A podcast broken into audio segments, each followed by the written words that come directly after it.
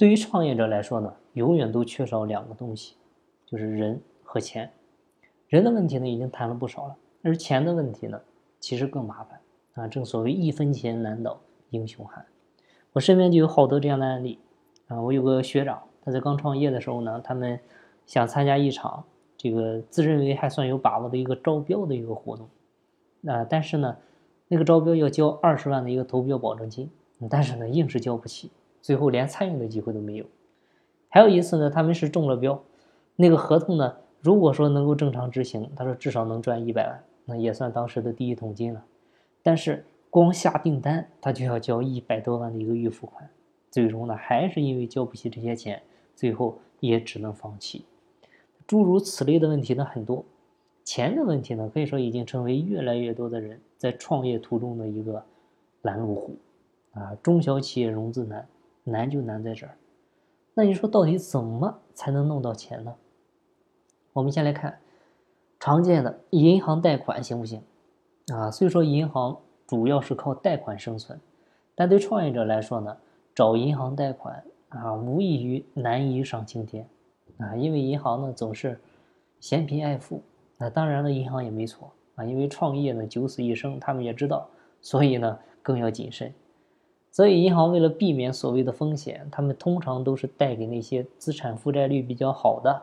啊，通常呢不是很急需要钱的企业，所以我们常说，银行总是爱追着不需要钱的企业跑。那需要钱的企业呢，追银行，银行呢给你躲猫猫。所以找银行贷款主要有两种方式啊，抵押和担保。那银行规定你只有固定资产才能抵押，但是固定资产也是绝大多数创业者最缺少的东西。那那要找有钱人或者企业来给你担保。那对很多创业者来说呢，基本也不太现实，因为有钱人或者这个有有有有些企业如果很信任你的话，他会直接借给你钱，他用不着这么麻烦，所以呢，担保呢也行不通。那这两种方式都行不通的话，啊，银行贷款呢基本上也就这条路就不好走了，啊，目前呢中小企业贷款难呢，啊，可以说已经是一个普遍性的社会问题。在我们大众创业、万众创新的一个整个的大背景下，解决不了这个问题的话，还是非常困难的。好在呢，是目前国家也意识到了这一点。目前有的银行呢，也推出了你可以用一些合同啊，或者说库存啊，你作为抵押物啊，进行抵押贷款的一些政策啊。希望呢，我们的政策能够越来越好啊，能够解决一部分中小企业贷款难的一个实际问题。那有人会问，那创业型企业为什么不要有过多的固定资产呢？那好，呃，我想问，就是你知道世界上赚钱最轻松的企业是哪家吗？是可口可乐。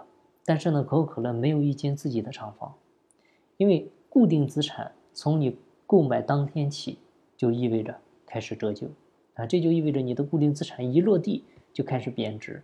你看，你不管买什么车，那只要你把牌照办下来啊，哪怕你没有行驶一公里，那如果你卖的话，也会赔钱的。因为就算二手车了，但创业者天天想的都是增值、增值、增值，所以呢，没有更多的固定资产是对的。